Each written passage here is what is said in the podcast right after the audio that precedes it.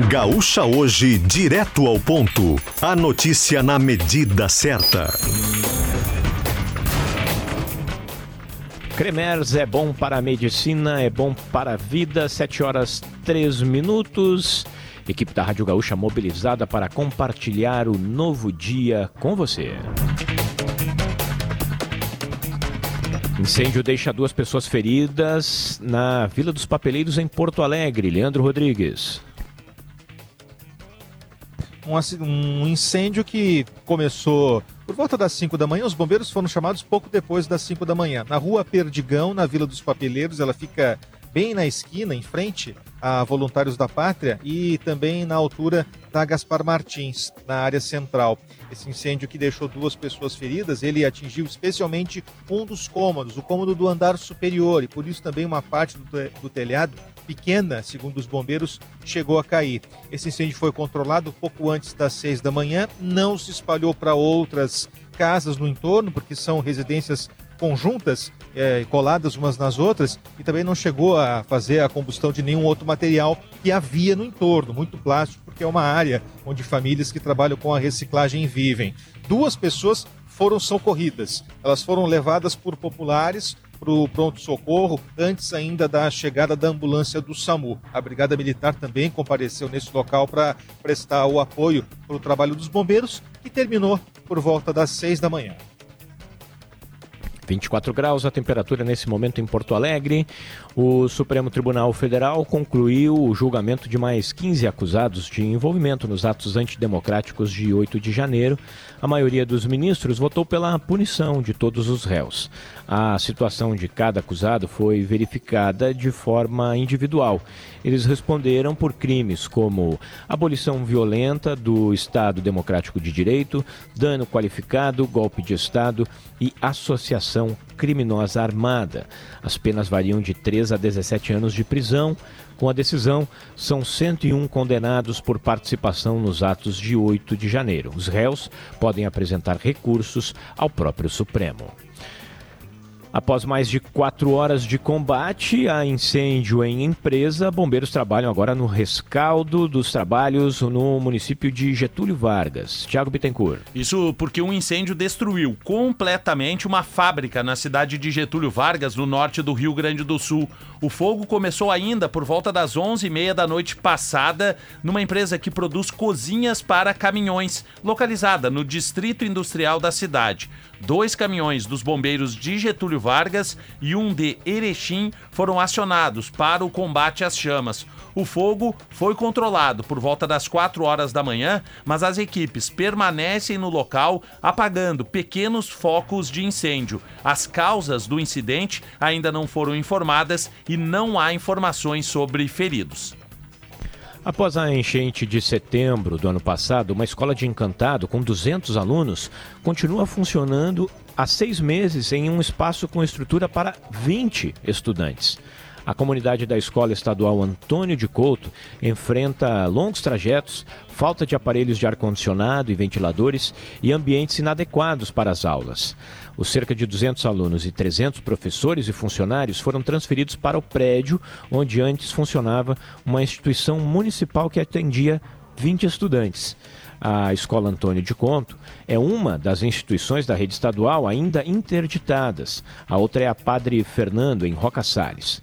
Hoje, enquanto assiste a tratativa para a construção de um novo espaço para o colégio funcionar em um terreno que não alague, a direção da instituição de Encantado pede que uma reforma emergencial seja feita na parte elétrica da edificação antiga, que considera mais adequada às demandas da comunidade. Defesa Civil contabiliza estragos após temporal atingir Canguçu, na região sul do estado. Eduardo Carvalho. A chuva teve início por volta das 10 horas da noite desta sexta-feira. Segundo a Defesa Civil, a água invadiu casas e destruiu o muro da parte externa da sede da APAI da cidade, na rua 25 de julho, no centro.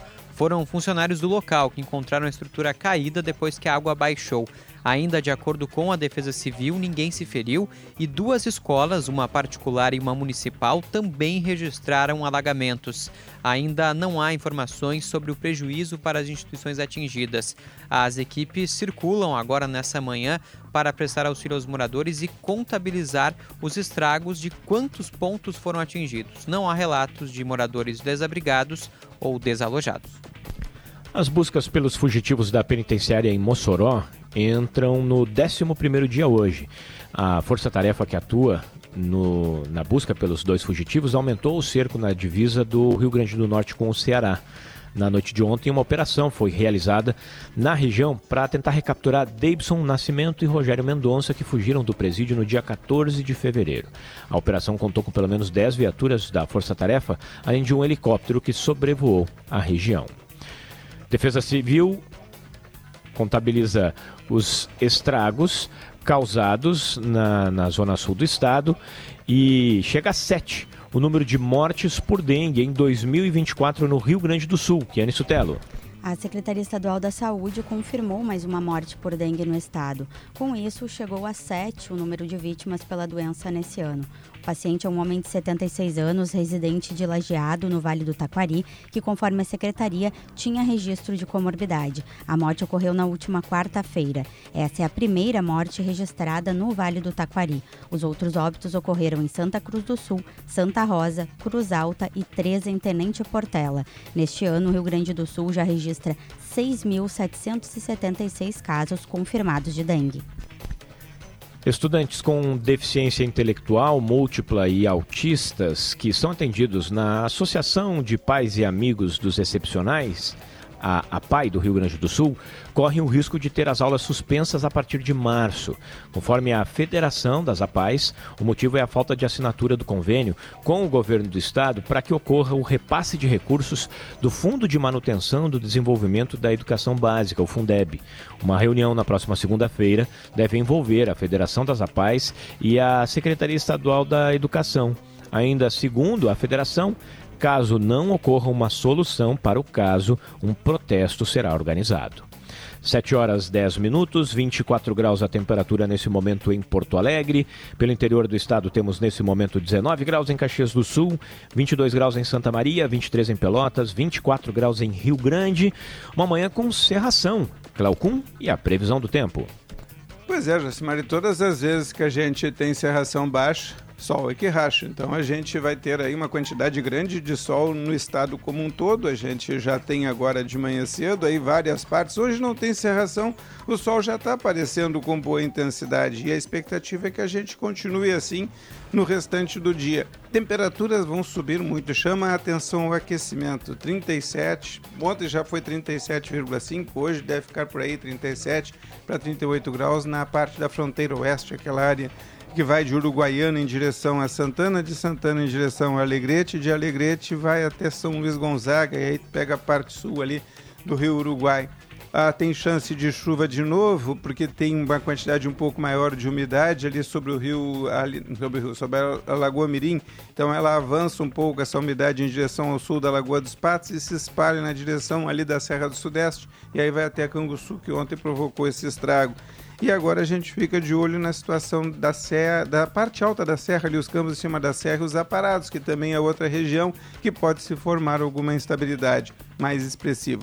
Fora disso, para hoje está tranquilo. Amanhã não tem uma situação ruim, não. A temperatura tá um, segue alta, talvez não nessa faixa dos 38, mas 35 graus tranquilamente em grande parte do estado amanhã, nas áreas quentes. Chove no meio para o final da tarde em vários municípios, mas não em todos os municípios. E mesmo quando chove no município, não é em todo o município. Então, são chuvas localizadas que a gente vai ter na tarde de domingo.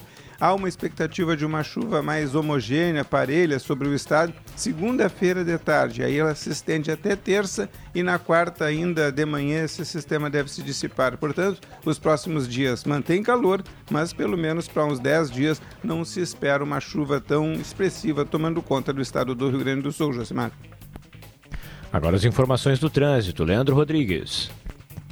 Tem acidente em atendimento na Salvador, França, em direção ao aeroporto, rumo à Zona Norte, no cruzamento com Antônio Carlos Piriçá. Alguém não parou na sinaleira ali. Um Fiesta Sedan e um Onix, apenas danos materiais. A IPTC chegou a encostar, já foi adiante também. Os carros estão na faixa bem da direita, não provoca impacto no trânsito, só atenção ao passar por ali, porque tem um estreitamento em função dos carros estacionados naquela faixa da direita, bem junto da calçada. Já foi retirada a Fiorino, que bateu lá na parada 7, na Lomba do Pinheiro, na João de Oliveira Remião, na descida da João de, Oliveira Remião, se perdeu, colidiu no canteiro central, também o carro já foi retirado, só danos materiais. Atenção, alerta, né? A gente está conferindo isso, alerta que chega de ouvinte de animais soltos cruzando a Severo Dúlios, ali na altura da Avenida Dick. Vacas, cavalos, um lado para o outro da via. Atenção, porque ali a via é livre. O motorista até imprime um pouco mais de velocidade. Hoje, nesse horário, em função dessa presença de animais, é bom dirigir com um pouco mais de atenção.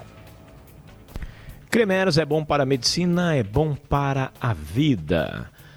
Hoje tem rodada do Gauchão e amanhã o foco total é no clássico Grenal 441, Thiago Bittencourt. Que ocorrerá às 6 horas da tarde deste domingo no estádio Beira-Rio, que estará lotado. Do lado do Grêmio, Concentração antecipada, semana de treinos fechados e mistério sobre o time titular. O Inter tem alguns mistérios porque reavalia a situação física do goleiro Rocher e do zagueiro Mercado. Hoje, três jogos abrem a décima rodada do Gauchão. Gaúcha hoje, direto ao ponto. A notícia na medida certa.